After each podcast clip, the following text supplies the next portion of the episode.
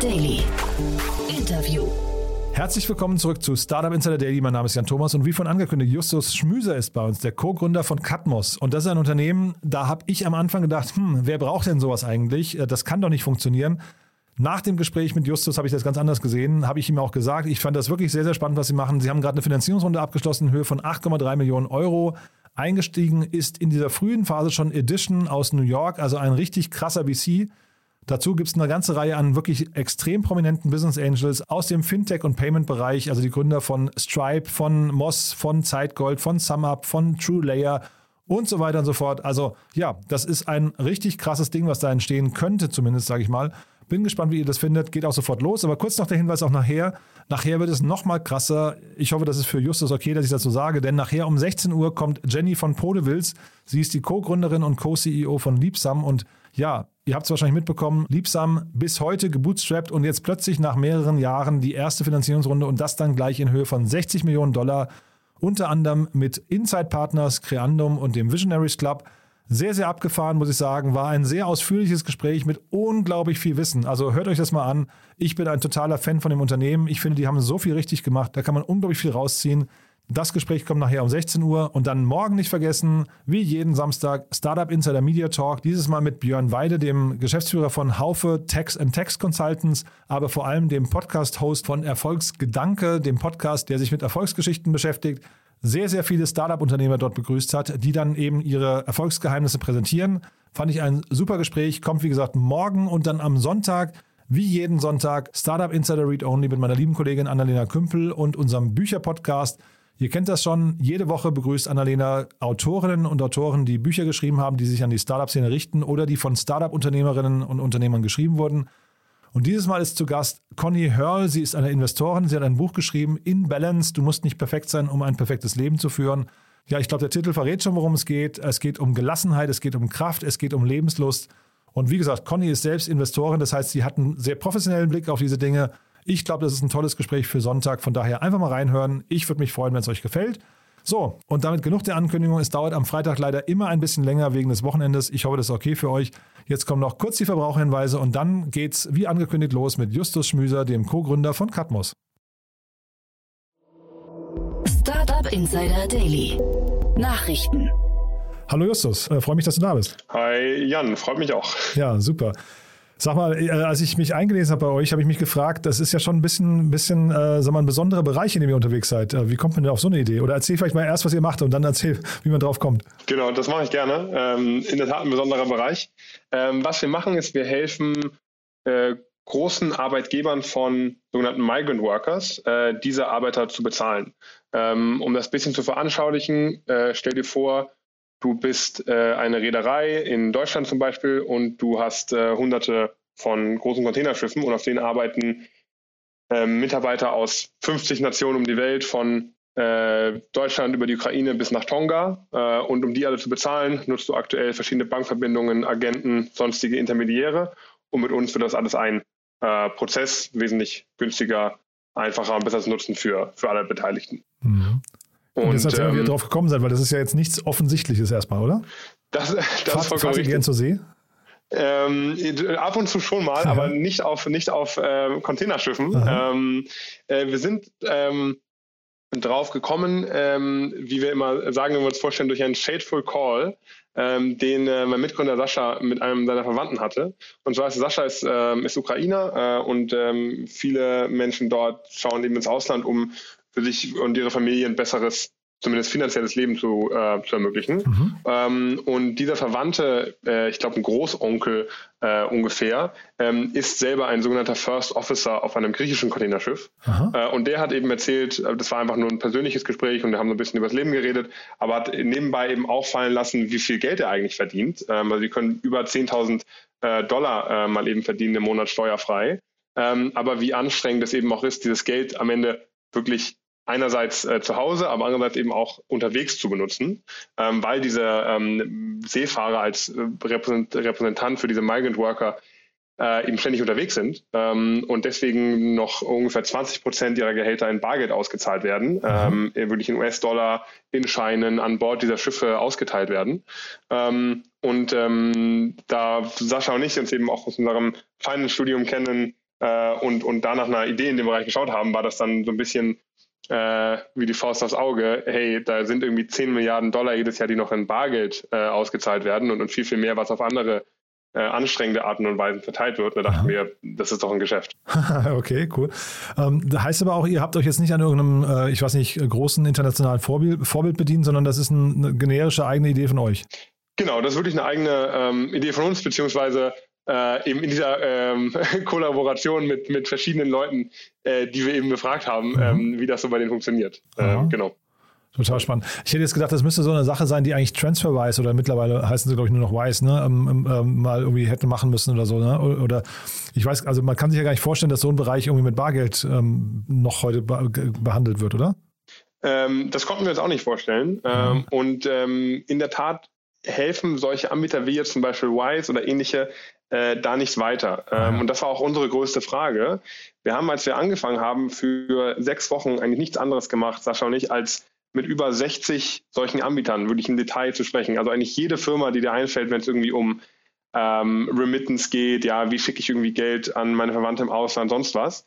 Ähm, und es sind ähm, zahlreiche Probleme, die, die da äh, eben immer wieder auftauchen, vor allem ähm, äh, das relativ ähm, komplexe KYB und KYC mit so internationalen Firmen, internationalen Arbeitern, ähm, wie man das abbilden kann. Ähm, und andererseits auch die die Funktionalität für diese, für diese äh, Arbeitgeber, weil das eben doch zumeist Firmen sind, die entweder als reines B2C-Geschäft laufen und da vor allem stark in der Kundenakquise sind ähm, äh, und weniger in dem reibungslosen Ablauf für Tausende von Mitarbeitern.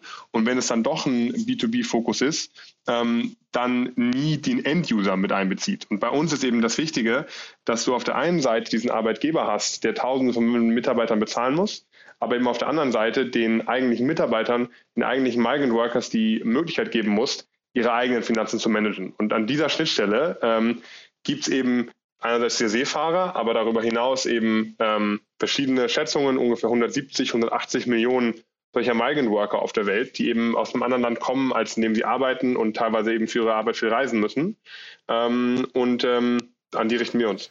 Ja, also ich versuche das gerade mal so ein bisschen ähm, einzuordnen. Das heißt, ihr wollt hinterher eine Art Bank werden oder wollt ihr ein, ähm, ein Payment Provider einfach nur werden? Und also ich frage auch wegen des Geschäftsmodells. Ist das hinterher ja. dann irgendwie kommissionsbasiert oder müssen die Leute bei euch ein Konto anlegen? Oder vielleicht kannst du das nochmal ein bisschen beschreiben, wie ihr dann hinterher da tatsächlich, weil das wird ja schon sehr komplex perspektivisch, ne? Absolut, das, das ist sehr komplex. Ähm, ähm, wie aktuell der Prozess funktioniert, ist, dass wir uns an die Arbeitgeber im ersten Schritt richten. Mhm. Ähm, und ähm, diese Arbeitgeber äh, von uns eine äh, Web-Applikation bekommen, beziehungsweise auch ähm, die relevanten äh, APIs für verschiedene Integrationen und darüber ihre Mitarbeiter importieren und äh, aus den verschiedenen Systemen die Zahlungsdaten etc. ziehen, ähm, die sie für diese Mitarbeiter haben und das eben auch zurückspielen können. Ähm, die Mitarbeiter dann eine Einladung bekommen, dass sie sich auf ihr Smartphone eine App runterladen, ähm, äh, zu der dann eine E-Wallet gehört äh, und ähm, sie dahin bezahlt werden. Ähm, und das ist dann eigentlich für die Arbeitgeber, der Prozess ist dann schon vorbei. Und äh, von da aus dann eigentlich der, der Arbeiter übernimmt und er eben vom Handy aus festlegen kann, okay, möchte ich das jetzt an mein eigenes Konto ähm, schicken, möchte ich das ans Konto meiner eines Familienmitglieds schicken, äh, möchte ich das Geld einfach da aufbewahren oder nutze ich äh, eine, eine Debitcard, um von da Geld auszugeben. Ähm, und das ist der, der Scope von unserem, von unserem MVP. Äh, und darüber hinaus sind da eben noch viele andere interessante sag ich mal, Ex, äh, Expansionen möglich, die man von da aus machen kann. Ähm, was aber eben besonders interessant ist für uns, ist, dass durch, diesen, durch diese Akquise über den Arbeitgeber kriegen wir eben Tausende von, von End-Usern mhm. ähm, mit eben nur einer, einem äh, Kundenapproach. Ähm, und das ermöglicht es eben eine, auch bei kleineren Gehältern, auch bei verschiedenen, für vielen Ländern etc., äh, eine sehr gute Experience äh, dennoch anbieten zu können. Also das wäre B2B2C dann, ja? Genau, richtig, genau. Ja, ja also äh, total nachvollziehbar. Ich versuche mir trotzdem gerade mal vorzustellen, also vom Modell her so ein bisschen wie PayPal, wäre wär das falsch? Also falsch ist nicht. Also PayPal, was, was PayPal jetzt haben wir dieses E-Wallet-System, wo du als individueller User eben zwischen verschiedenen Wallets ja. Geld hin und her schicken kannst. Und das ist auch, ähm, das eben auch Teil davon. Also, genau. ähm, weil eben über diese E-Wallets das natürlich äh, äh, schneller und, und, und kostenfreier geht. Mhm. Darüber hinaus aber eben auch ein großer Fokus auf die Auszahlungsmöglichkeiten dann aus dem System heraus. Mhm. Wenn du zum Beispiel ein philippinischer Arbeiter bist, ähm, eben in der Lage sein musst, dass du dann trotzdem äh, in einem abgelegenen Teil äh, äh, des Landes dann eben Bargeld von einer, von einer Bargeldstation äh, abhebst. Das sind so die Schnittstellen ähm, danach, ne? Aber ich meine jetzt einfach erstmal die genau. Grundfunktionalität mit Wallet und, und dass jemand euch Geld äh, da drauf spielen kann und so weiter. Das ist ein bisschen wie bei PayPal, ne? Ja, das ist richtig. Ja. Und ja. Äh, jetzt hast du, habe ich das richtig verstanden, gerade 180 Migrant Workers gibt, äh, 180 Millionen Migrant Workers gibt es weltweit rund, äh, habe ich gerade richtig genau. verstanden, ja? Genau, richtig. Und das war ein Milliardenmarkt, sagtest du gerade. Also genau, also eben, äh, das ist absolut ein Milliardenmarkt, also um es ungefähr einzuschätzen, ähm, es gibt ein bisschen mehr als zwei Millionen von diesen Seefahrern, mit denen wir uns jetzt mit unseren ersten Kunden mhm. ähm, beschäftigen. Äh, und die äh, verdienen im Jahr etwas mehr als 50 Milliarden US-Dollar. Okay, und da habt ihr jetzt gerade die Chance auf ein Monopol? Ähm, so ungefähr, genau. Ähm, aktuell, es gibt natürlich, äh, äh, irgendwie werden die ja aktuell bezahlt. Ähm, und da gibt es natürlich verschiedene, ähm, verschieden archaisch äh, klingende Methoden. Also wirklich die archaischste, sage ich mal, ist diese wirklich diese Bargeld-Variante, wo eine Woche vorher angerufen wird, sagen wir, das Schiff äh, legt in Brasilien an, dann wird da ein lokaler Agent angerufen, dem wird gesagt, okay, wir brauchen für unsere Crew 180.000 US-Dollar Gehalt, kannst du das in Bargeld in US-Dollar bitte an Bord bringen? Okay, ähm, dann wird da ein Preis gequotet, der liegt dann irgendwo zwischen so drei und zehn Prozent von diesem, von diesem Grund, äh, von dieser Grundsumme. Das Geld wird dann mit bewaffneten, ähm, sag ich mal, Sicherheitsleuten an Bord gebracht und dann dort äh, entweder im Safe aufbewahrt oder eben direkt äh, verteilt. Ähm, und dann gibt es natürlich, natürlich nutzen die auch Banken, natürlich nutzen die auch andere Methoden, aber es ist oft eben je nach Land unterschiedlich. Teilweise nutzen sie eben, wenn sie in Deutschland sind, meinetwegen eine deutsche Bank und sagen dir, hey, schick mir bitte diese 100 äh, Überweisungen per SWIFT eben in diese Länder. Dann nutzen sie vielleicht mal eine Bank ähm, in einem Destinationsland, dass sie sagen, okay, wir haben eine Kooperation mit einer philippinischen Bank und für alle Filipino-Arbeiter ähm, ähm, machen wir da so einen sogenannten Bulk-Transfer und die verteilen es dann äh, oder arbeiten mit ähm, Agenten, so ein bisschen wie eine ähm, Zeitarbeitsagentur, kann man sich das vorstellen, und da gibt es eben verschiedene Methoden, aber es sind oft eben wirklich viele, viele Methoden. Und ähm, äh, um ein Beispiel zu nennen, einer unserer Kunden ähm, hat fünf Mitarbeiter, die nichts anderes machen den ganzen, ganzen Monat, als diese Gehaltszahlungen zu orchestrieren. Äh, und das ist bei ungefähr 1000, ähm, 1000 Arbeitern, die da bezahlt werden. Äh, und da kann man sich vorstellen, was da eben auch für ein administrativer Aufwand dahinter steht, ganz zu schweigen von den, von den Kosten ähm, im traditionellen Banksystem oder eben sogar im Bargeld. Ja, jetzt hast du gerade gesagt, drei bis zehn Prozent Provision ne, oder so, also zumindest Aufschlag. Das heißt, ähm, kommt ihr hinterher, ähm, also wenn ihr jetzt Kunden gewinnen möchtet im B2B-Bereich jetzt erstmal ähm, ja. von euch überzeugen möchtet, kommt ihr dann über, die, über das Leistungsversprechen, weil es einfacher wird oder kommt ihr über den Preis? Wir kommen primär über das Leistungsversprechen. Ähm, ich glaube, wenn man, wenn man versucht, nur über den Preis zu, äh, ähm, zu gewinnen, dann, dann wird das irgendwann dünn, weil die Grenze ist irgendwann null. Ja, da bleibt ja. nicht mehr viel übrig. Mhm.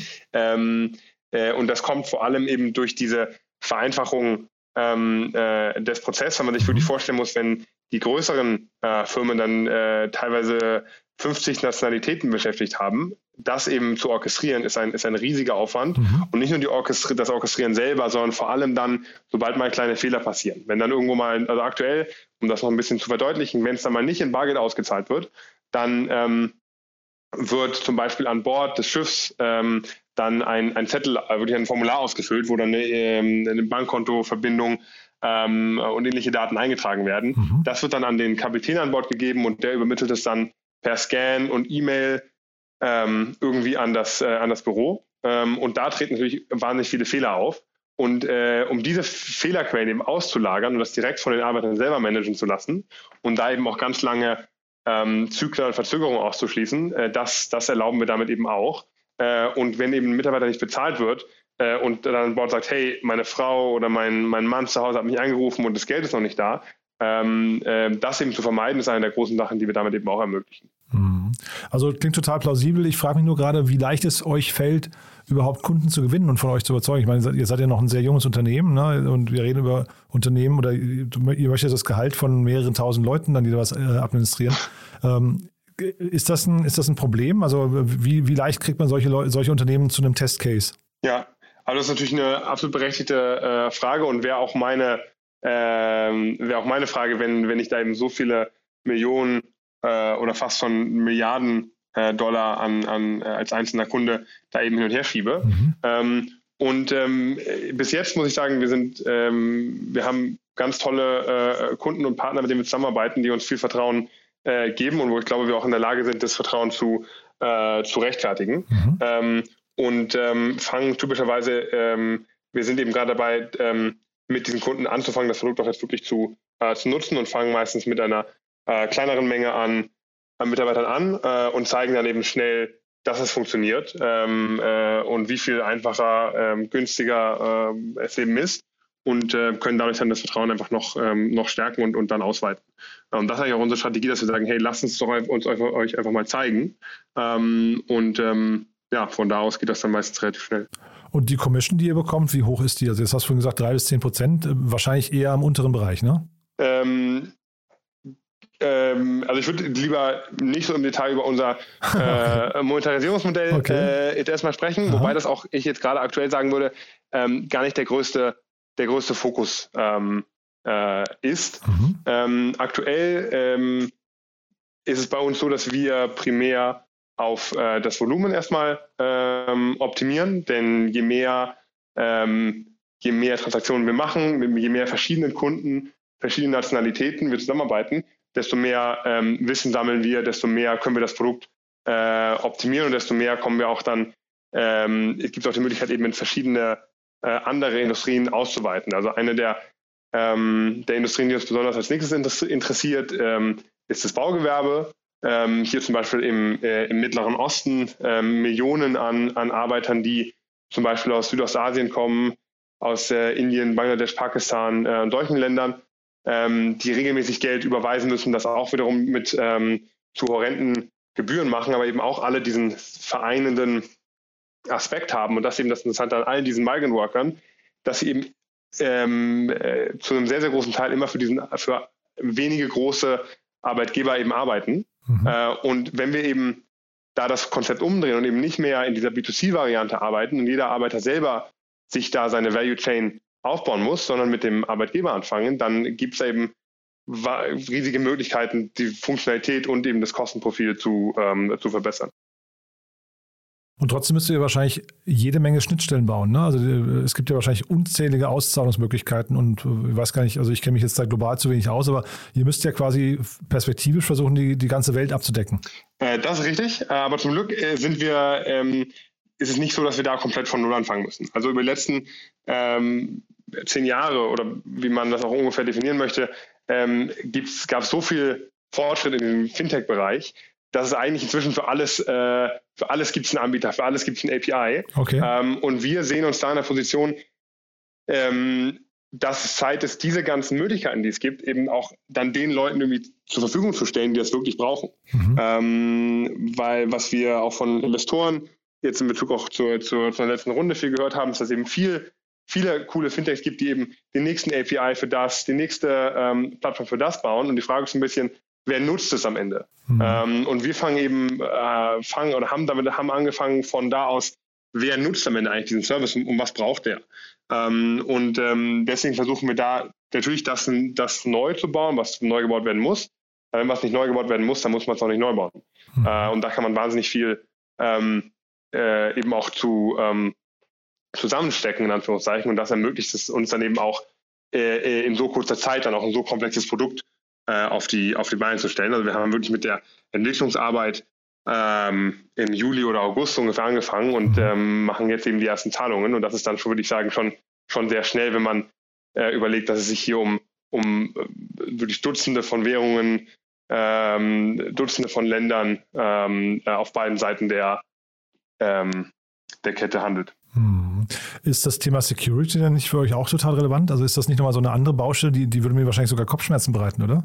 Ähm, Security im Sinne von ja, dass, die, dass die Wallets halt irgendwann leer sind, weißt du? Also, ihr, ihr, also ihr seid ja dann, ne, also es wäre so wie wenn Paywall, äh, PayPal ähm, gehackt würde. Ne? Ähm, äh, das ist ja wahrscheinlich dann bei euch äh, ähnlich, dass ihr dann irgendwie, ich weiß nicht, wie ihr euch dagegen absichern könnt, jetzt auch juristisch, ähm, aber das ist doch wahrscheinlich ein relativ heikles Thema, oder? Ähm, das stimmt, das ist, ist, ist also ich meine, wenn es um Geld geht, da hört der Spaß bei den meisten Leuten auf. Ja. Und ähm, deswegen achten wir natürlich darauf, dass wir mit den Anbietern, mit denen wir zusammenarbeiten, ähm, da jeweils diese Sachen auch, ähm, auch ganz klar sind. Also mhm. ähm, und wir aktuell selber sind ein reiner, reiner Software-Provider. Also wir haben, wir sind äh, aktuell ähm, äh, nicht, äh, äh nicht lizenziert und fassen auch das Geld in dem Sinne nicht, ähm, äh, nicht an. Ah, ist das so? Ja, okay, das wusste ich das gar nicht. Ist das, ja. Das genau, heißt, ihr habt auch keine BaFin-Lizenz zum Beispiel. Genau, noch nicht. Ja, ähm, äh, ist aber nichts, was wir, was wir benötigen. Ähm, ähm, und äh, mit den ähm, Anbietern, mit denen wir zusammenarbeiten, ähm, äh, ist, sind alle lizenziert und haben eben äh, dann die jeweiligen, die jeweiligen Verbindungen mit, äh, mit den sogenannten Custodian Banks, die dann am Ende das Geld halten, äh, je nachdem, wo es, wo es, wo es gerade liegt. Und ähm, genau, das ist ein etablierter Prozess, den ich sagen würde, auch sehr gut, ähm, sehr gut funktioniert und, und, und allen Sicherheitsstandards äh, entspricht. Das heißt, das aus Deutschland herauszumachen, ist jetzt für euch auch kein Nachteil, weil ich hätte fast gedacht, dass man eben genau wegen härterer Regulierungen das möglicherweise mit im Fintech-Bereich international, ne, Stichwort auch Wirecard und sowas, ja. dass man das lieber nicht in Deutschland machen möchte. Also ich meine, man kann es in zwei Richtungen sehen. Ja? Man kann sagen, man geht wohin, wo die Regulierungen leicht sind äh, oder, oder, oder, oder, nicht existent sind äh, und dadurch, dadurch hat man weniger Aufwand. Oder man sagt, man äh, macht es irgendwo, wo darauf geachtet wird und dann macht man es gleich richtig. Ähm, und ähm, dann hat man später hinaus auch keine, keine Probleme. Also als Beispiel mhm. zum Beispiel mit, äh, mit Revolut, die mit einer Lizenz im Baltikum angefangen haben und dann gemerkt haben, okay, war vielleicht eben doch nicht die äh, richtige Entscheidung, weil das dann zahlreiche andere Probleme mit sich bringt, wenn man dann eben doch zurück in die Länder geht, wo dann höhere Standards angelegt werden. Mhm. Ähm, gar, gar nicht zu sprechen jetzt von irgendwelchen, sag ich mal, so, so, so, so Flucht, Orten, jetzt irgendwie mit, mit den Cayman Islands oder hm. Panama oder, oder hm. sonstigen Geschichten äh, reden. Und wie du vorhin angesprochen hattest, ja, die Kunden, die haben da ähm, Millionen, hunderte Millionen, fast schon Milliardenbeträge irgendwann ähm, äh, eben bewegen lassen, äh, die, die, die haben auch keine Lust auf, auf, auf, solche, auf solche Spielchen. Und ich glaube, da hm. macht es total viel Sinn, im Land anzufangen, wo da gleich die richtigen Standards auch angelegt werden. Hm. Jetzt hast du gerade die Runde schon angesprochen. Ähm, ist ja eine spannende Runde, finde ich. Äh, also wir können vielleicht über den VC kannst du auch sprechen, aber ich finde vor allem die Business Angels bei euch sehr interessant. Ist ja so das Who is Who der, der Fintech-Szene. Ne? Vielleicht kannst du das mal ein bisschen durchführen. Ähm, äh, das, das kann ich gerne machen. Also ähm, angefangen vielleicht mit, mit, mit auch unserem äh, neuen Investor Edition ähm, aus, den, aus den USA. Mhm. Ähm, das war äh, wirklich ein sehr, sehr, sehr kurzer Prozess auch dann. Das war schon, wir haben es jetzt erst vor kurzem angekündigt, aber eigentlich war das schon äh, äh, vor, vor Weihnachten alles schon unterschrieben. Wir haben einfach nur wow. tausend andere Sachen gemacht in der Zwischenzeit und haben sind äh, wirklich ehrlich gesagt nicht dazu gekommen, ähm, da irgendwie mit, mit, mit äh, das irgendwie zu veröffentlichen. Mhm. Ähm, und hatten zu dem Zeitpunkt äh, auch äh, zahlreiche andere ähm, mögliche Kooperationen, aber das war, ähm, da war ein so hohes Verständnis für die Vision, die wir da hatten und warum wir eben an diesem Thema arbeiten und vor allem für diese Idee, der, ähm, der Verticalization von so einem Fintech-Angebot, mhm. ähm, dass wir da, also wir hatten wirklich ein, äh, es war ein Prozess von unter einer Woche, in der wir da von, von, von einem Erstgespräch bis hin zum unterschriebenen Termsheet ähm, äh, gekommen sind. Äh, ja, und sind auch sehr, sehr froh darüber und auch zum Beispiel, ähm, auch da zum Beispiel einen der Angels anzusprechen, äh, Ryan äh, Jergy aus den USA, Portfolio-Gründer von Edition, der zum Beispiel eine vertikalisierte Fintech Lösung für, ähm, für Trucking-Businesses in den USA gemacht hat. Ähm, das Relay, Relay Payments, jetzt nicht die deutsche, äh, nicht die deutsche Fintech USU, aber finde ich als ähm, Case super interessant, weil sie eben auch eine, angefangen haben mit einer relativ kleinen äh, Population, ein paar hunderttausend sehr, sehr spezifische ähm, sogenannte, also Self-Employed Trucker, also selbstständige ähm, äh, ähm, Lkw-Fahrer in den USA, die einfach ihren eigenen Lkw besitzen dann immer schauen, okay, wo ist der nächste Gig, wo ich jetzt einen Container von A nach B bewege. Äh, und die wurden eben auch noch ähm, sehr viel in, in, in Bargeld wenig, aber vor allem in, in, in Checks bezahlt, also wirklich diesen physischen Papierchecks, die man eben aus den USA noch kennt. Ähm, und da einfach angefangen hat, das zu äh, digitalisieren. Mhm. Ähm, und das ist einfach so ein Beispiel von, von vielen, glaube ich, wo es wirklich Sinn macht, die, dieses Fintech-Thema ähm, ein bisschen runterzubrechen. Ähm, und so wie ich das mir mal gerne irgendwie vorstelle, ist, äh, wenn man, ähm, hat es ein bisschen eine, eine Finance-Nerd-Linse, aber wenn man sich die Welt äh, als Balance Sheet vorstellt, ja, dann muss es eben für alles, wo es irgendwie eine Aktiva gibt, äh, eben auch eine, eine, eine, eine passiver Seite geben. Ähm, und ähm, deswegen glaube ich, dass es noch unglaublich viele solche Fintech-Geschäfte ähm, gibt, die, die einfach noch, äh, die überhaupt noch kreiert werden müssen, ähm, weil sie eben aktuell noch äh, überhaupt nichts mit Tech zu tun haben. Und deswegen ist das auch einer meiner, meiner auch einer der Angels, die ich da, die ich da highlighten äh, wollen würde. Aber natürlich auch in Deutschland, die du eben schon angesprochen hattest, ähm, zum Beispiel der, ähm, der, der Ante von Moss, wo auch unser Head of Engineering, äh, äh der Sergio, äh, Sergio Lopez herkommt, ähm, und zahlreiche andere, die sich eben wahnsinnig gut äh, äh, wahnsinnig gut auskennen und wir da, glaube ich, echt ein super Team haben, was uns da unterstützt. Wo du gerade das Beispiel mit den Truckern genannt hast, ab wann ist denn so eine, so eine Nische, eine vermeintliche Nische im Fintech-Bereich, ab wann ist sie denn zu klein? Ähm, das, eine, das ist eine, äh, ähm, äh, eine gute Frage. Ähm, ich glaube, ähm, dass sobald man von, äh, von, von Milliarden Transaktionsvolumen spricht, das nicht mehr zu klein ist. Mhm. Ähm, äh, weil man kann ja eine relativ einfache Rechnung anstellen. Also wenn du eine grobe Schätzung hast, ähm, was für eine Take Rate du auf das Volumen am Ende bei einem vollständigen Business Case haben kannst äh, und dann und dann ein Multiple dazu anlegst. Und wenn du mhm. sagst, okay, du kannst am Ende kannst mindestens von einem von einem 20er Multiple sprechen, jetzt nochmal als als als ähm, auf eine Unternehmensbewertung äh, auf auf so eine äh, ähm, äh, Profit Take Rate und du redest dann zum Beispiel mal von äh, von ähm, von zwei Prozent, ähm, dann kann man sich relativ schnell ausrechnen, ähm, wie klein eigentlich so ein Transaktionsvolumen am Ende des Tages sein muss, um da trotzdem äh, eine echt hohe Bewertung rauszu, äh, rauszuholen. Deswegen würde ich sagen, ähm, es ist eigentlich viel wichtiger zu überlegen, wo gibt es eben so kaputte ähm, äh, Journeys, wo es eben entweder Bargeld gibt, wo es diese Checks gibt, ähm, wo es äh, so verschiedene ähm, Provider gibt, die sich da ein Kunde selber zusammen, zusammenstückeln muss. Und ich glaube, sobald man da was gefunden hat, dann zeigt sich recht schnell im, im Fintech, dass es dann immer noch weitere ähm, Nutzer gibt, für die das gleiche Problem, gleiche Problem gilt. Und da würde ich, da haben wir auch wir uns am Anfang an weniger davon leiten lassen, okay, wie viele gibt es da, als gibt es da wirklich ein Problem äh, und gibt es wirklich äh, Kunden, die, die echt genervt sind. Äh, und dann von da aus ähm, gemerkt, okay, wow, da gibt es ja, gibt's ja Millionen von, ähm, die das eben auch betrifft.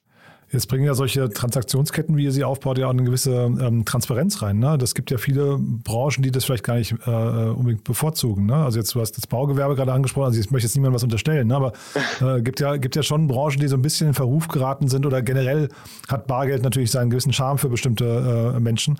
Ist das für euch nochmal ein Problem hinterher, dass, dass also die Offenheit ähm, möglicherweise zumindest die Akzeptanz auf der B2B2C-Seite dann hinterher gar nicht gegeben ist? Glauben wir nicht. Und ähm, das ist eine, eine, eine, faire Frage, die auch, äh, also eine gute Frage, die auch bisher, die auch oft schon gestellt wurde. Ähm, aber was wir merken, ist, dass es da eigentlich zwei große Trends gibt, die eher dazu führen, dass es immer eine immer höhere Nachfrage gibt nach solchen Lösungen. Und zwar der erste Trend auf der Unternehmens- oder Arbeitgeberseite ist, ähm, dass es sich da immer weniger um so, sag ich mal, so Mom-and-Pop-Shops irgendwie handelt, ähm, äh, wo eben vielleicht 10, 20 Mitarbeiter beschäftigt werden, sondern wenn du jetzt aus dem Baugewerbe zum Beispiel von einem großen Immobilienentwickler sprichst, ähm, der Millionenprojekte erstellt mit, äh, mit, mit Hunderten von Mitarbeitern, ähm, dann wird da eigentlich, da wird da keine, keine Lohnsteuer mehr unterschlagen. Das ist mhm. überhaupt nicht Interesse dieser Entwickler, es ist eher andersrum, dass sie sagen, hey, wir brauchen mehr Transparenz, wir haben ähm, lauter Parteien, die uns fragen, seid ihr compliant mit dem Thema, seid ihr compliant mit dem Thema? Äh, und wir können sagen, hey, guck mal, wir machen das durch so eine digitale Lösung, wir haben alle Transaktionen im Detail mhm. aufgeschlüsselt und wir mhm. können dir ganz genau sagen, wo es alles herkommt und hingeht. Ähm, äh, äh, und das ist eine, eine, hohe Nachfrage, die wir auf der Seite sehen. Und der zweite Trend ist, dass auf der User-Seite wir sehen, ähm, dass wenn man mit den älteren Leuten redet, die sagen, oh ja, aber Bargeld ist doch irgendwie ganz einfach. Aber wenn du mit den 20, 30-Jährigen redest, die sagen, hey, was ist das für ein Quatsch? Ich habe längst eine Neobank, äh, ich manage das längst alles über mein Handy. Ähm, warum muss ich hier noch Papiersachen ausfüllen? Ähm, äh, warum muss ich noch auf so einer äh, äh, archaische Weise hier kommunizieren?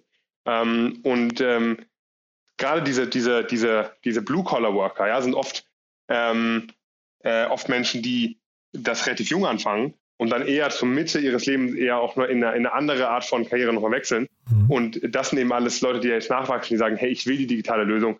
Ich habe keine Lust äh, auf, auf Papierformulare, ich habe keine Lust auf Anrufe, ich habe keine Lust Wochen zu warten. Ich will es eben jetzt und ich will es transparent und ich will es günstig. Hm. Du, da vielleicht letzte Frage trotzdem noch kurz nochmal zur ja. Edition. Ne? Das ist ja irgendwie, also Atlantic Labs ist bei euch noch mit drin, dann äh, die Zeitgold-Gründer, äh, vielleicht das noch so zur Ergänzung, aber ähm, Edition, äh, Lee Fixel hier, wie, wie, wie, kam denn dieser Kontakt überhaupt zustande? Wie sind denn die so früh auf euch aufmerksam geworden? Also du hast gesagt, es ging sehr schnell, aber der Schritt davor ist ja nochmal spannend. Absolut. Ähm, und ähm, wir sind in ersten Kontakt mit denen gekommen durch äh, den Christoph Mehr von, von Atlantic. Okay. Ähm, und ähm, genau, auch eine äh, Person, die wir von Anfang an äh, sehr, äh, sehr, sehr, sehr schon sehr schätzen und viel, äh, viel super Support von, äh, von bekommen haben. Und gerade da im Fundraising war das eine super hilfreiche, super hilfreiche Intro.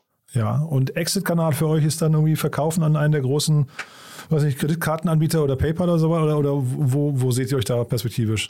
Ähm, Genau, ich glaube, das könnte, das könnte äh, der relevante Szenario ähm, äh, sein. Ähm, aktuell, ähm, ich glaube nicht, worum wir uns ne? wirklich. Ja, worum, ja, genau, wie bitte? Ja. Ist noch kein Gedanke, ne?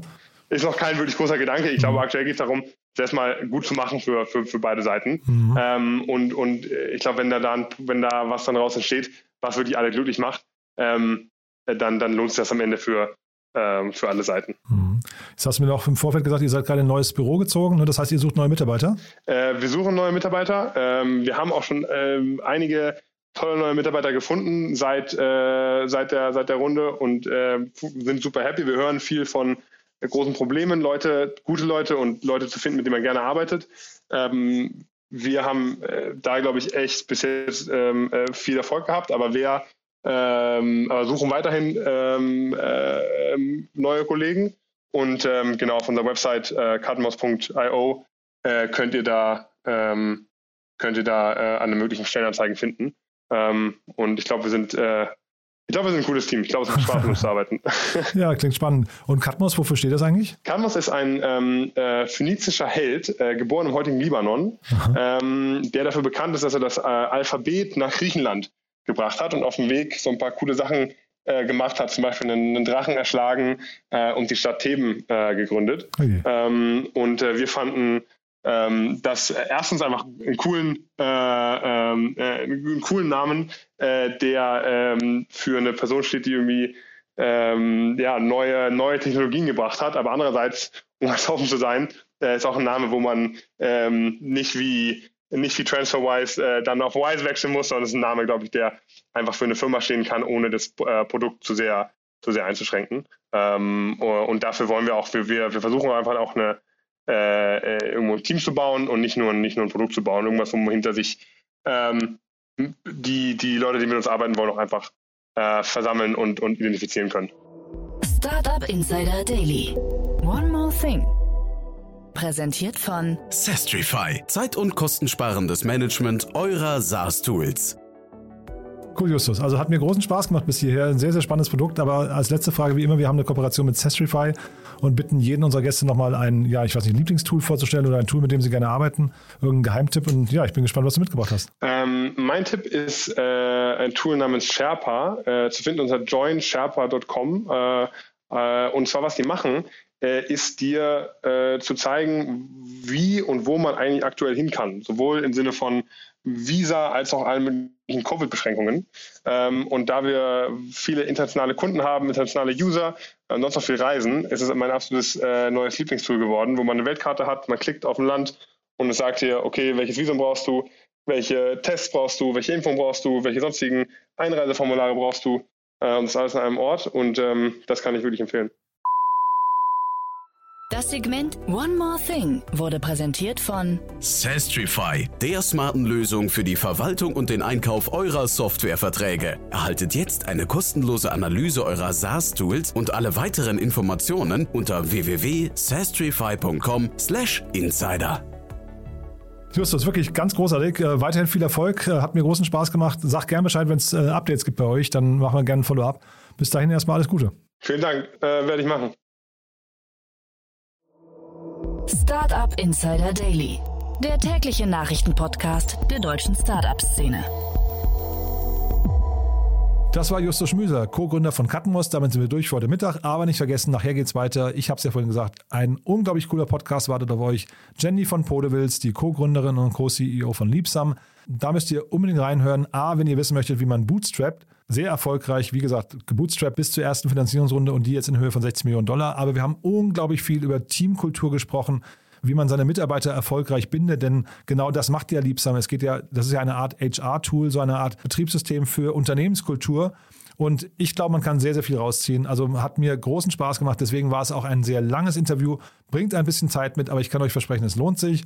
Morgen dann Startup Insider Media Talk mit Björn Weide, dem Podcast-Host von Erfolgsgedanke. Und dann am Sonntag Startup Insider Read Only, dann mit Conny Hörl und ihrem Buch In Balance. Du musst nicht perfekt sein, um ein perfektes Leben zu führen. Ein cooles Gespräch mit Annalena Kümpel. Wird euch gefallen, das am Sonntag. Einfach mal reinhören, vielleicht zum Frühstück im Bett oder zum Spaziergang durch den Park. Also so oder so. Es warten tolle Folgen auf euch. Lasst euch das nicht entgehen. Und dann, wie immer, die Bitte, empfehlt uns gerne weiter, falls euch jemand einfällt, dem insgesamt gefallen könnte, was wir hier tun, oder dem oder der vielleicht einzelne Folgen gefallen könnten. Dafür schon mal vielen Dank an euch und ansonsten sage ich mal vielen Dank bis hierher und hoffentlich bis nachher. Ciao, ciao.